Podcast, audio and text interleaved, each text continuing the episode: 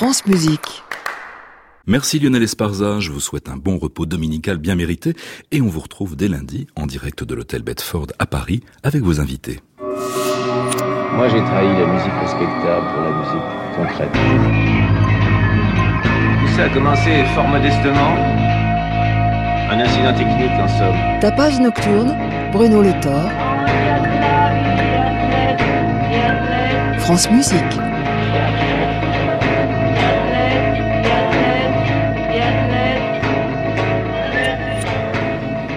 Recevrons dans ce tapage nocturne le guitariste Dominique Miller à l'occasion de la sortie de son nouvel enregistrement, Absinthe, qui vient de paraître sur le label ECM.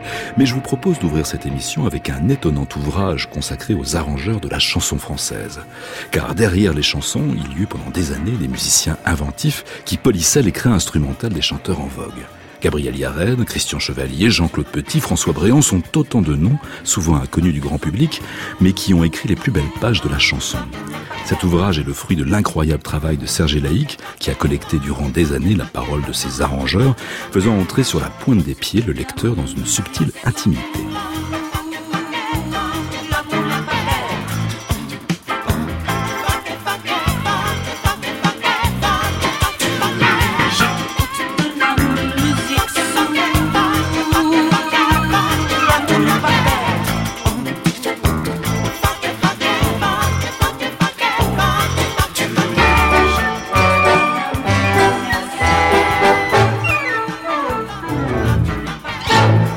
Serge Laïc, bonsoir.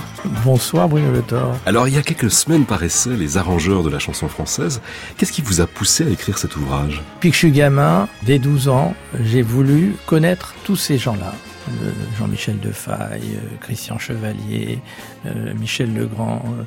Ça me fascinait de voir sur les disques Orchestre 2, Michel Legrand, etc. Je ne comprenais pas ce que ça voulait dire. Alors on m'avait offert des disques de variété, mes parents me l'avaient offert pour mon anniversaire quand j'ai eu 12 ans. Et j'avais une quinzaine de disques où il y avait derrière la pochette, enfin là, au dos de pochette, le nom de tous ces gens-là. Et je me disais, mais c'est qui ceux-là? Et puis toute ma vie, donc ça, c'était il y a déjà 60 ans, quand j'ai reçu ces disques-là, et eh bien toute ma vie, j'ai voulu connaître tous ces gens qui ont accompagné tous les chanteurs français. Et finalement, euh, la vie m'a permis de les rencontrer les uns après les autres. Le premier ayant été Jean-Michel Defaille, l'arrangeur de Léo Ferré, de grandes chansons comme cet extra ou Avec le temps et tellement d'autres qu'il a ciselé pour euh, ce grand artiste qui était Léo Ferré.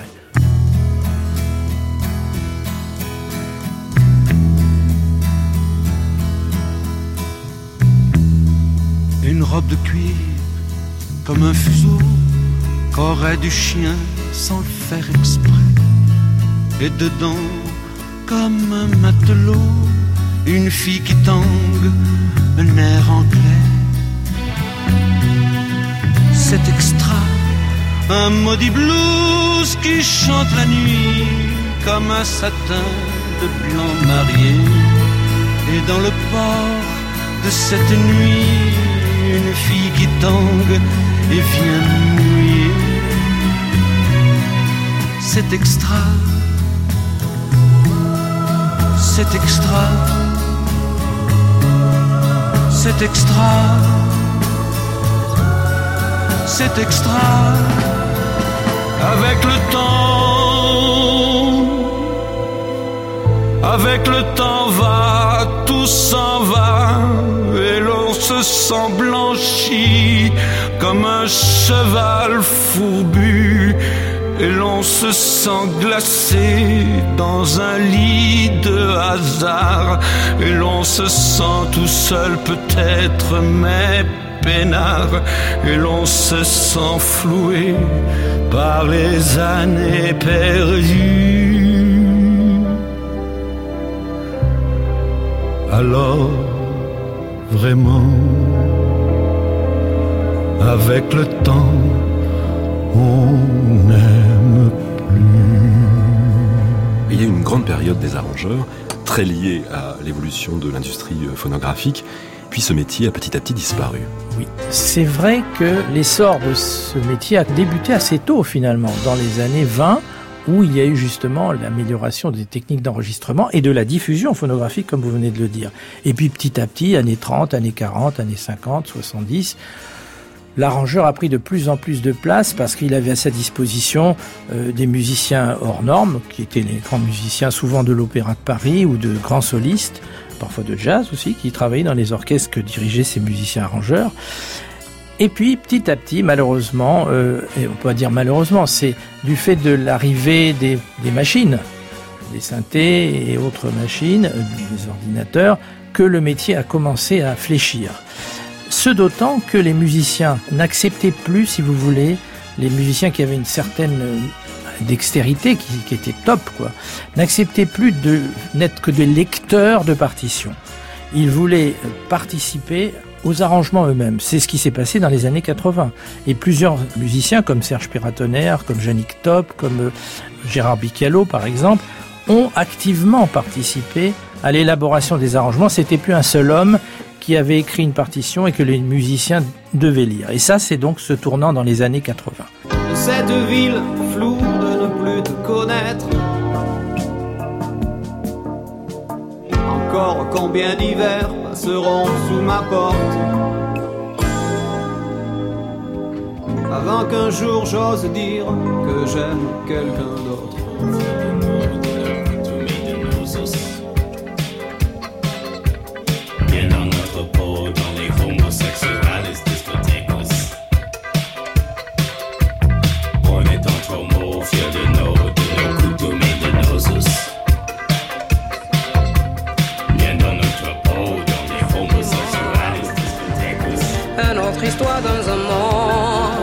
Monde différent.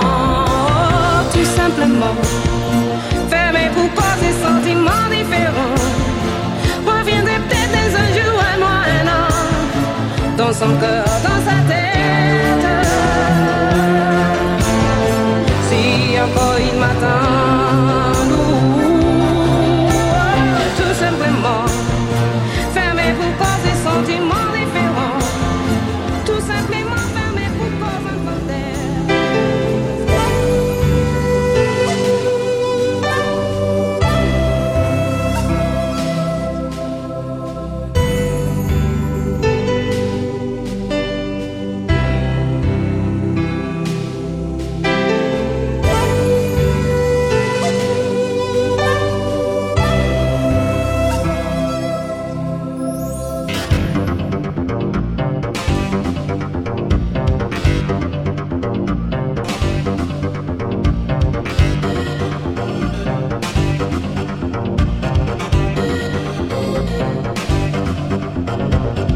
Tapage nocturne, Bruno Le Thor, France Musique.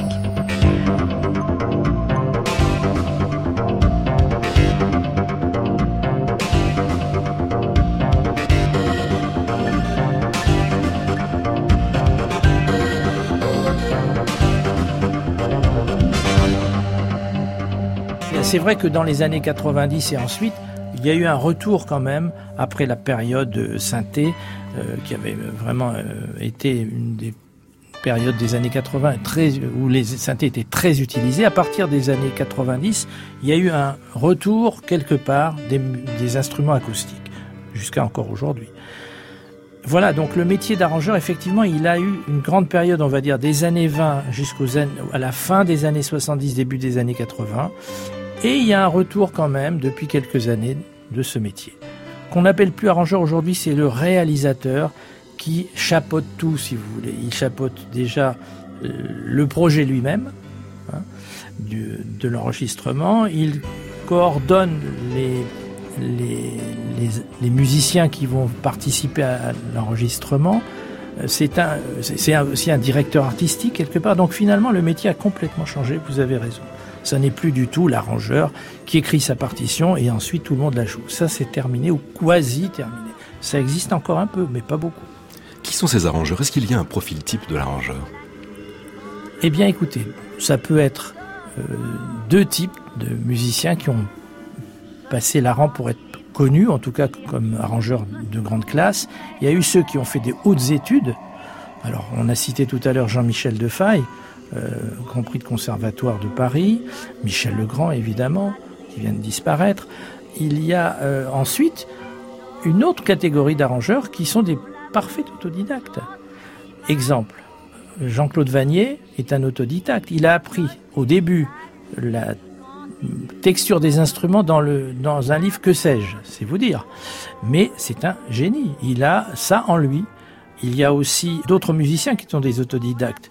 Christian Chevalier, que vous connaissez, a été un monsieur qui a été pratiquement euh, jamais enseigné de la musique. Il a tout appris par lui-même. Et même, tout le monde le reconnaît dans le livre Les arrangeurs de la chanson française. Il y a plusieurs arrangeurs qui disent que Christian Chevalier était le maître de l'arrangement des cordes, des violons alors qu'il n'a jamais été nulle part pour apprendre comment ça se faisait. C'est extraordinaire. Donc il y a les deux possibilités. Arrangeur qui a une haute technicité parce qu'il l'a appris dans ses études et l'autre qui est euh, complètement autodidacte. Ici, si tu cognes, tu gagnes. Ici, même les mémés aiment la castagne. Oh mon pays, oh Toulouse, un torrent de cailloux roule dans ton accent. Ta violence bouillonne jusque dans tes violettes. On se traite de con à peine qu'on se traite. Il y a de l'orage dans l'air et pourtant l'église Saint-Cernin illumine le soir d'une fleur de corail que le soleil arrose. C'est peut-être pour ça, malgré ton rouge et noir, c'est peut-être pour ça qu'on te dit ville rose. Je revois ton pavé ma cité gasconne. Éventré sur les tuyaux du gaz.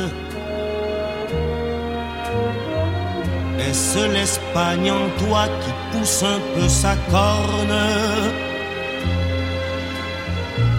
Ou serait-ce dans tes tripes une bulle de jazz?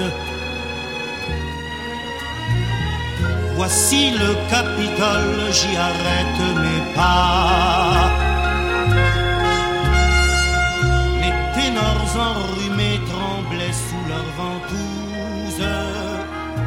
Beaucoup d'arrangeurs ont tenté l'expérience de la chanson. Je pense à Gabriel Yared, à Jean-Claude Jean-Claude Vanier, mais Il y en a eu, il y en a eu beaucoup. Vous avez raison. Alors il y a des noms moins Christian connus. Gobert. Christian Gobert. Il y a des noms moins connus. Jacques Dangean, qui a été le grand arrangeur des 60s pour Christophe, pour euh, François de Gelt et, et beaucoup d'autres. Eh bien, il a chanté aussi. Il y a eu un autre moins connu aujourd'hui, Jo Moutet, qui a écrit plein de chansons dans les années 50, 60, 70 et ainsi de suite. Il a chanté, il adorait chanter. Donc il y a beaucoup d'artistes, effectivement, arrangeurs, qui aiment chanter. Voilà, c'est vrai. De nombreuses chansons n'auraient sans nul doute pas eu leur carrière sans les arrangements. Auxquels vous pensez, vous? Eh bien écoutez, il y en a quelques-unes qu'on pourrait citer. Si on écoute euh, Charles Dumont, pour sa chanson a, dont il a composé la musique dont je ne regrette rien, il dit que l'apport de Robert Chauvigny, l'arrangeur, a été phénoménal. Hein, il dit bien sûr que le Piaf a fait le succès de cette chanson en la chantant, mais il dit aussi que grâce aux, techniques d'arrangement de Robert Chauvigny, il, ce, ce, cette chanson a, a, énormément euh, monté dans l'estime du public parce qu'il y avait quelque chose qui accrochait à l'oreille, si vous voulez, pour le public, en dehors de la voix de Piaf, évidemment.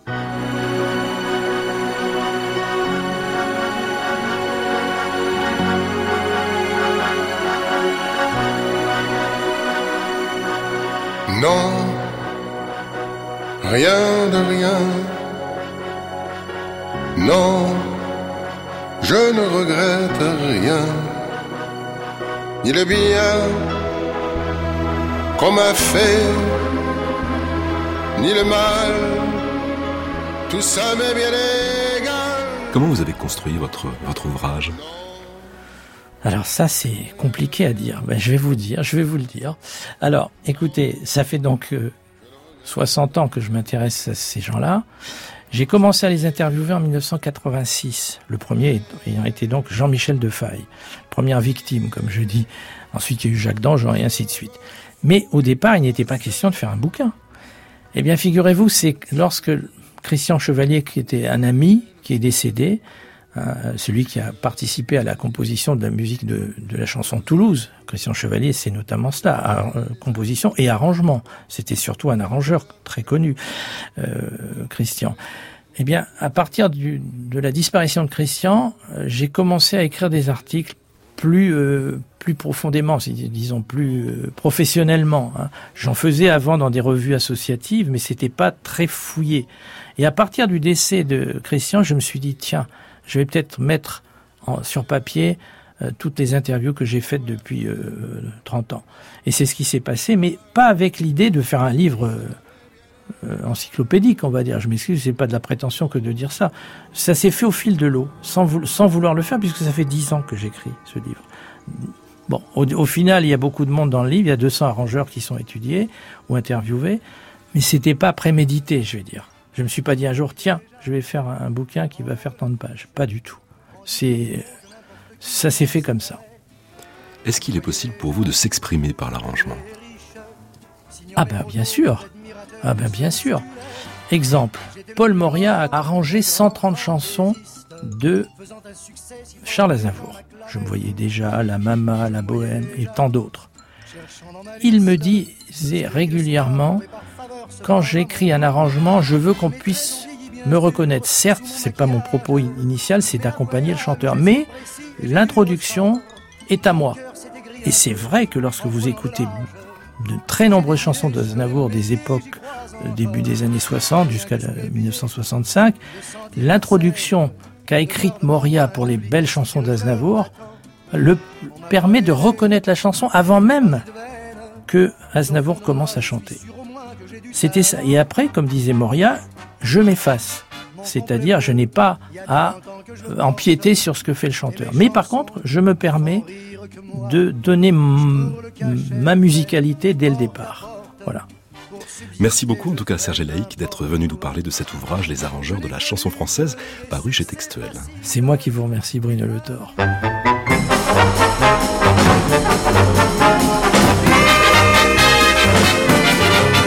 À 18 ans. 18 grèves de poubelle que je traîne dans le quartier. Jamais vu plus belle qu'elle dans la cité. Les serveuses du milk bar ou du banana qu'on dépiote dans le noir au cinéma. C'est des trucs pour la toux, des pastilles, des cachous, bonbons de machine à sous. Mais elle pas du tout une super nana, une super nana, une super nana, une super nana. Tapage nocturne, Bruno Le Thor France Musique. Si l'on associe souvent Dominique Miller à la complicité qu'il cultive depuis plus de 30 ans avec Sting, on retrouve également son nom sur des albums de Talk Talk, de Mark Hollis en solo, des Pretenders, de Level 42, de Paul Simon et même sur un disque du trompettiste Chris Botti. Pour son nouvel opus, baptisé Absinthe, Dominique Miller s'entoure d'un quintet. Santiago Arias au bandoneon, Manu Katché à la batterie, Mike Lindup au clavier et Nicolas Fisman à la basse. Il est venu dans Tapage Nocturne nous parler de son disque, de la composition de celui-ci. Dominique Miller est l'invité de cette émission.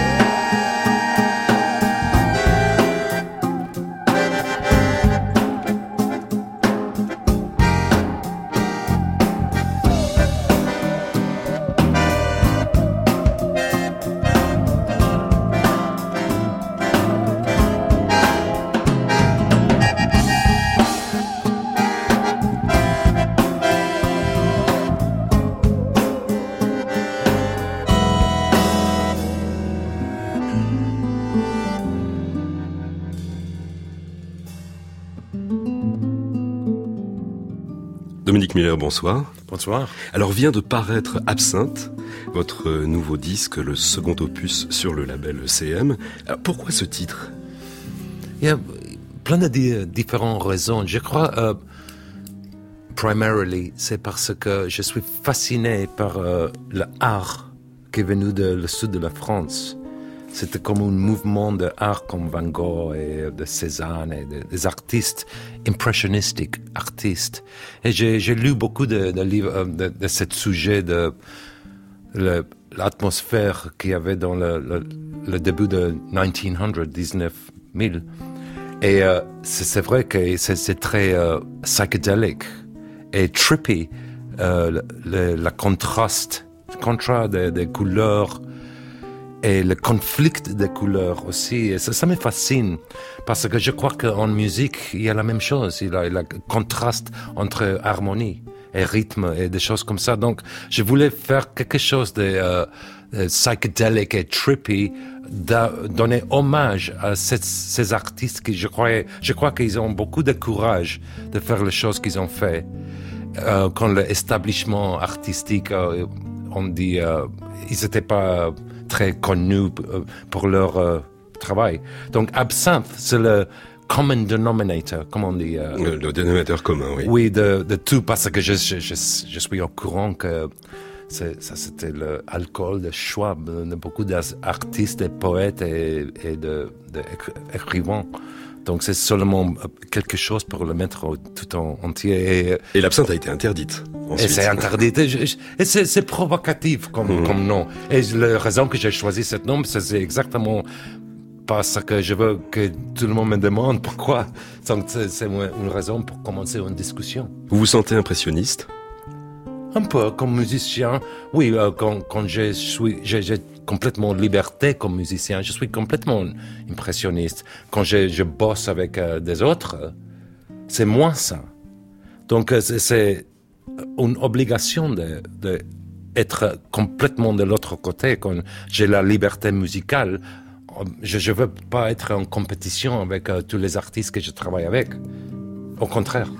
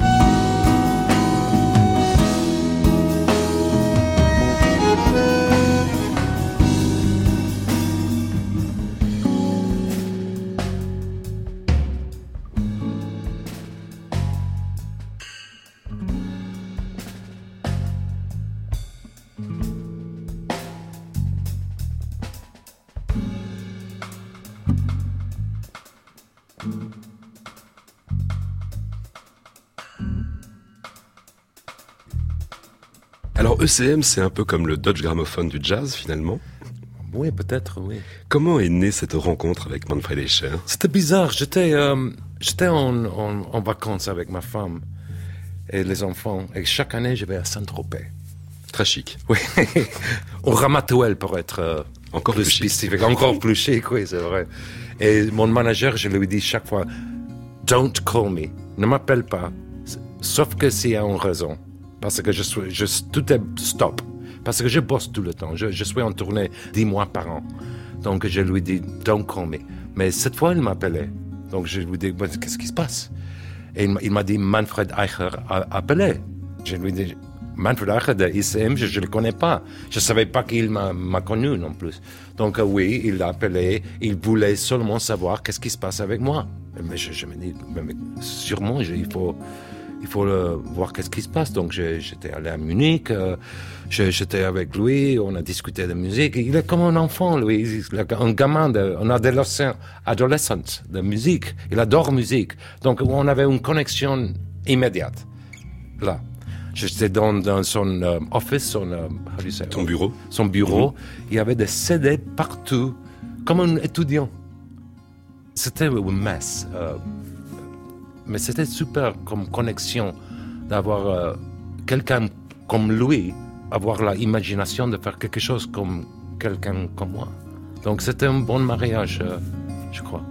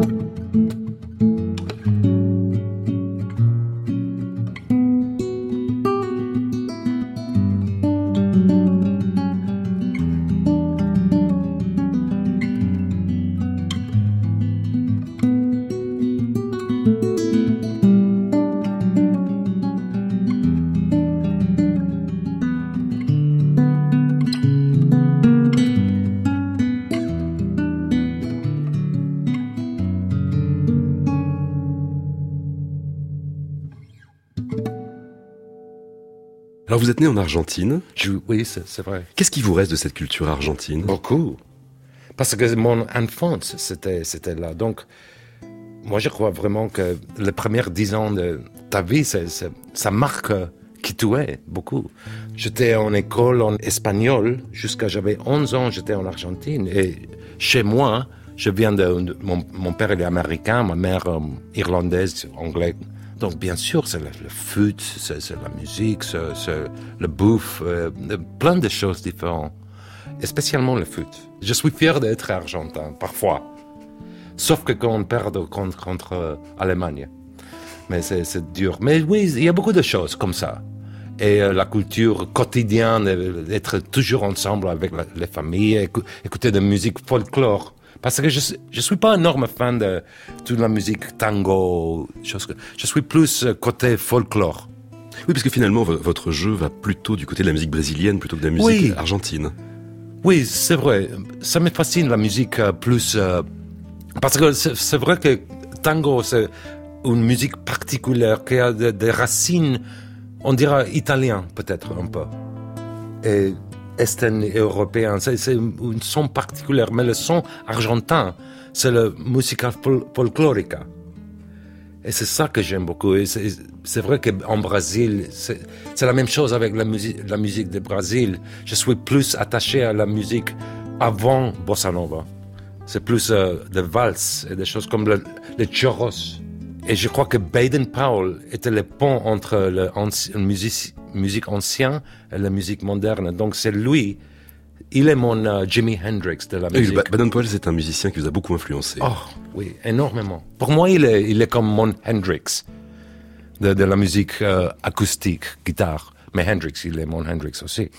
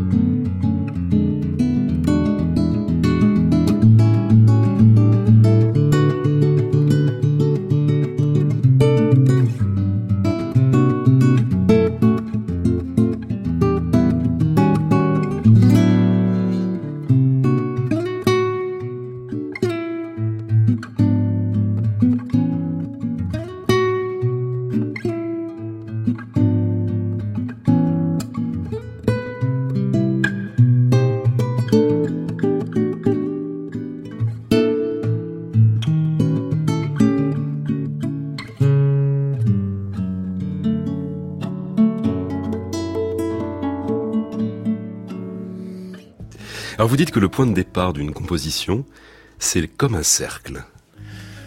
Oui, je crois qu'il y a un peu de logique là.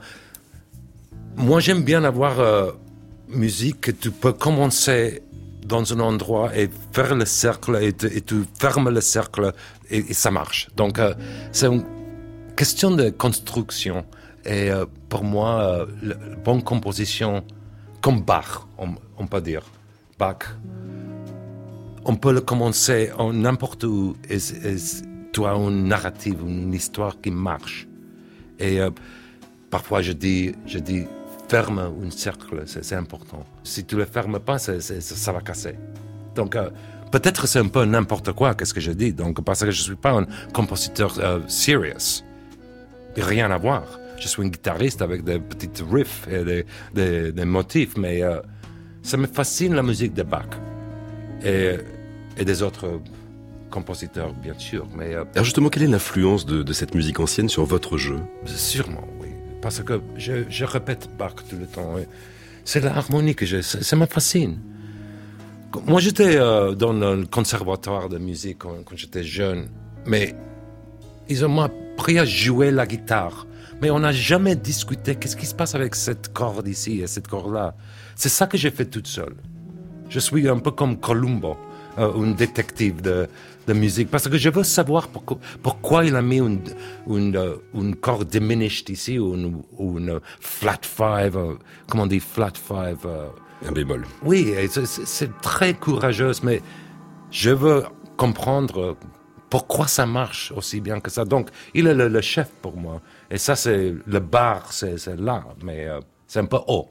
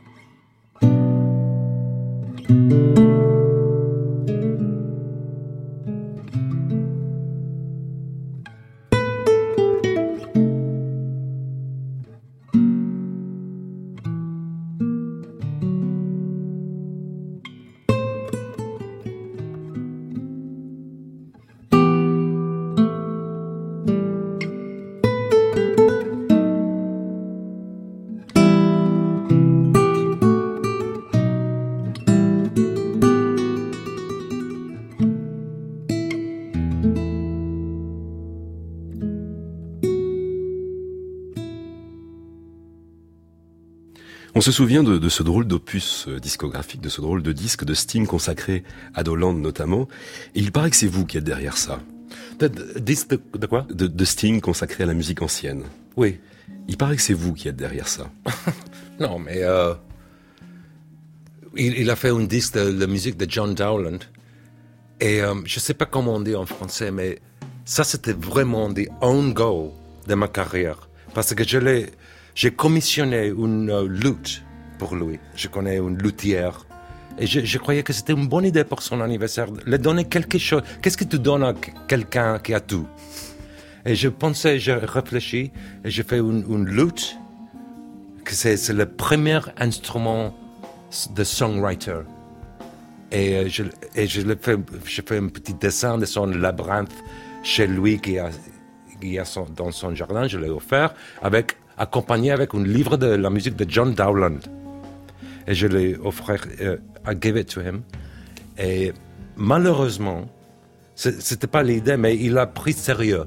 Donc il est, ça s'est mis 100% dans euh, cette obsession de la musique de John Dowland et la musique de la lutte. Et, et puis j'avais rien à faire avec lui parce que ça c'est pas vraiment mon truc. C'était seulement un message, une, euh, blague. Je croyais que c'est, il va mettre le, le lutte dans son euh, maison à Los Angeles, à Malibu, et sur, sur le mur, et tout le monde va lui demander qu'est-ce que c'est ça? Et un, une petite histoire, c'est Dominique qui m'a offert. Mais non, pour neuf mois ou euh, presque un an, il a fait euh, un projet 100%, et moi, j'étais pas là. Donc j'ai perdu neuf mois de boulot. Alors difficile d'ailleurs d'évoquer votre, votre carrière, votre itinéraire sans parler de Sting. Oui, mais euh, c'est normal parce que ça fait 30 ans que je suis avec lui. Donc euh, parfois, tout le monde me demande est-ce que tu es fier d'être associé associated avec lui? Et bien sûr que je, je suis fier de ça. Dominic Miller de Sting, c'est pas une mauvaise chose, pas du tout. Et ça représente 30 ans de ma vie. Donc c'est dans mon euh, DNA musical que je, il est mon, mon comme mon frère majeur. Il est mon prof aussi, il est mon, mon gourou. Je l'aime beaucoup. Donc, bien sûr que c'est part de ma vie musicale. Et si, si j'ai cette association, c'est seulement, peut seulement être une bonne chose.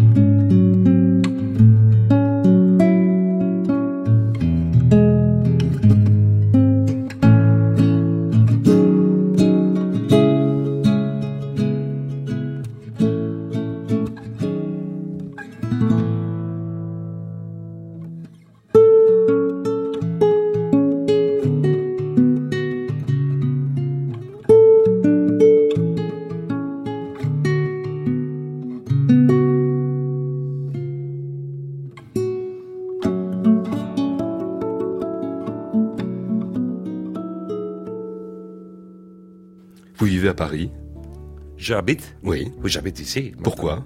Parce que j'ai deux teenagers, deux adolescents, 15 et 13, et je croyais que c'était une, une meilleure option pour euh, l'école. Donc je suis là pour ça. J'ai toujours gardé ma maison dans le, dans le Luberon, parce que j'adore le sud de la France. Et l'absinthe et- Non. Tu, tu sais quoi, je ne bois pas. J'ai- J'aime l'idée de l'absinthe, mais euh, j'adore le, le sud de la France, le, le Vaucluse, quoi. Ça, c'est mon endroit préféré. Excusez-moi que nous sommes ici à Paris. J'adore Paris. Il n'y a, a pas un endroit mieux que Paris. A city, c'est le mieux du monde. Je peux dire ça, c'est facile à dire ça, mais maintenant, je suis là pour les enfants.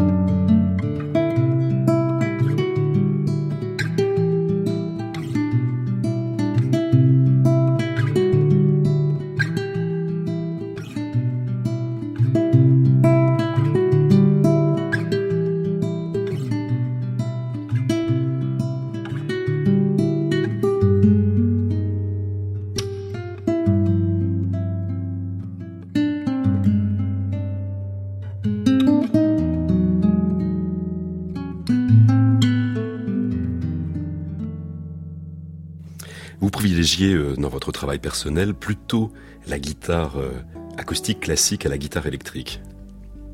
Ça, c'est mon euh, endroit préféré, c'est de, de interpréter avec une acoustique. Je crois que je, peux trouver plus de son avec une acoustique qu'avec une électrique, avec plein de pédales et des choses, euh, des conneries comme ça. Parce que je crois que c'est là où on trouve le son, le, vrai son, dry, sec. Et euh, c'est la vérité plus que électrique. Et aussi, je crois que faire une musique électrique, guitare, instrumental, c'est très difficile à, avoir une bonne narrative. Parce que c'est déjà fait par Jeff Beck, John McLaughlin, Pat Metheny. Ils l'ont fait très très bien. Je vais jamais arriver à faire ça. Moi, mon voix, c'est acoustique. Et j'adore écouter Jeff Beck. Mais je ne vais jamais arriver à ce niveau. Donc, c'est pas la peine. Parce que guitare électrique, normalement, il faut avoir des batteries et des basses et un, groupe. Parce que toute seule, ça marche pas très bien pour moi. Je crois qu'avec une guitare acoustique, tu peux dire l'histoire toute entière, toute seule. Avec une guitare électrique, c'est très difficile à faire ça.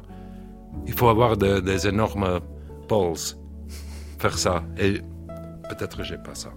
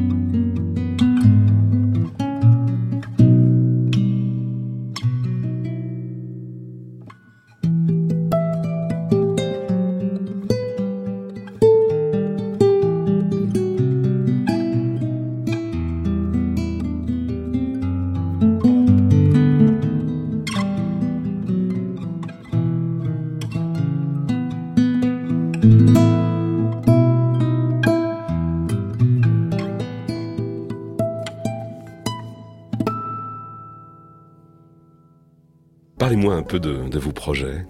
Mon projet Après le disque. Oh, je sais pas, j'ai aucune idée. Oh, je, vais faire une tournée et, et puis euh, cet été, je, je, vais, je, fais, je vais en tournée avec Sting, comme d'habitude.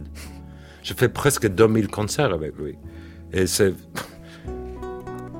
Je suis euh, coincé avec lui. Nous, nous we're stuck together. Tu comprends? Et, euh, et euh, mais, mais c'est comme ça que ça roule ma vie. Je sais pas qu'est-ce que je vais faire avec ça. Je, je, je veux pas savoir. Ça fait longtemps que je fais ça. Ça fait presque 40 ans que je suis dans ce monde musical et euh, j'ai aucune idée qu'est-ce que je vais faire après. Parce que si tu me dis tu vas faire ça, ça, ça m'intéresse pas. Et Sting, il est le même. Donc, je sais pas, peut-être je vais faire autre disque si j'ai quelque chose à dire, mais maintenant, j'ai pas.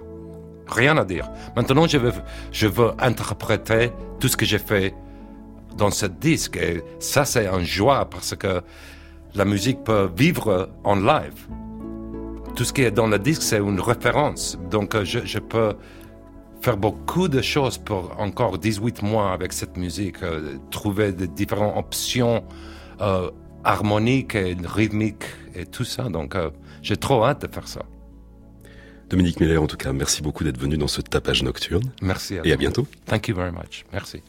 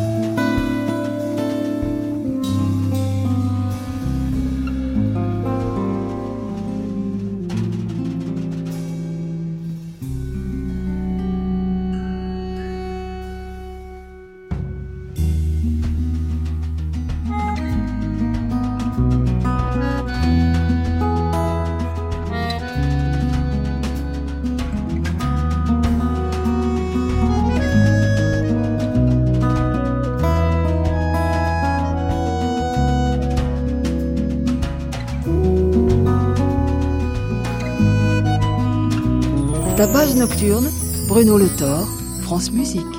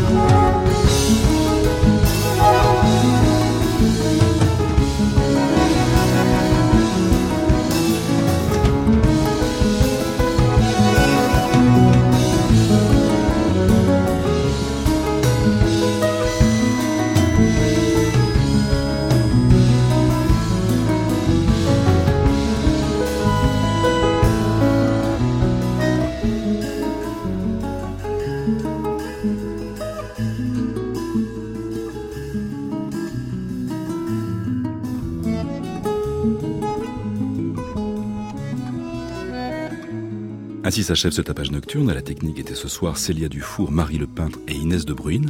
Attachée de production Soisic Noël. Réalisation Bruno Rioumaillard.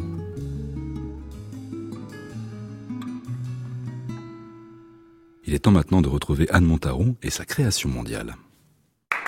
À réécouter sur francemusique.fr.